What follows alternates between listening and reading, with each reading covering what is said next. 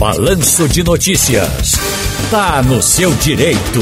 Doutor João Bosco de Albuquerque Silva, tudo bem? Tudo bom, Ciro? Boa tarde, ouvinte. Tudo bem, tudo na Santa Paz. Quero me casar com o meu companheiro, mas ele disse que não tem mais diferença entre casamento e união estável e seria desnecessário passar pelo procedimento do casamento. Isso é verdade? Qual é a diferença entre os dois, doutor João? Existe sim uma diferença pelo tratamento da lei, Ciro. A lei diz o seguinte: mesmo os regimes de bens, tanto da união estável como do casamento, serem iguais, a lei diz que quando a pessoa vive em união estável, ela pode converter em casamento implica aqui que existe uma diferença porque eu posso converter a união estável em casamento. O que é união estável?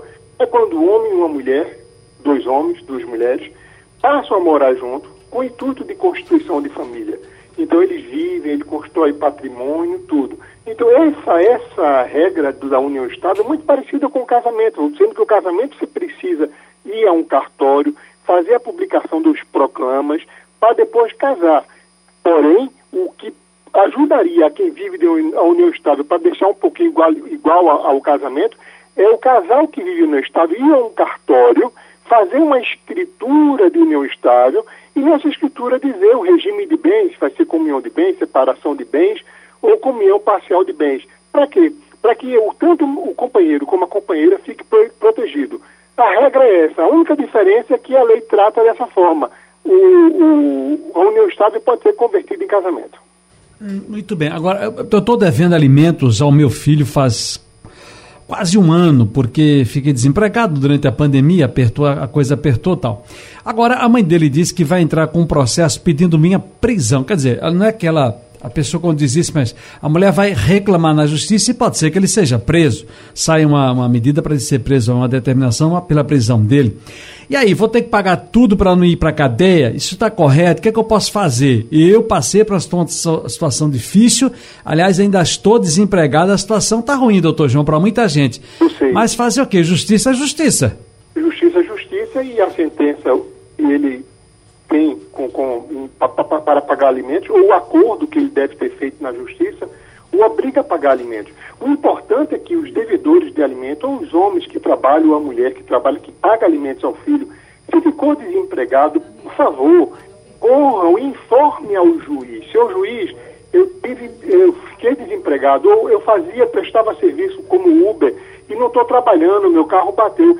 É importante que comunique ao juiz para que o juiz peça e, ele intima a outra parte para que fale sobre isso. Nesse caso, ele ficou calado. E aí gerou um, um passivo, um débito, e ela vai ingressar provavelmente com uma ação de execução. E o pedido, Ciro, nessa ação de execução é a prisão. Então, ela pode pedir a prisão dos últimos três meses.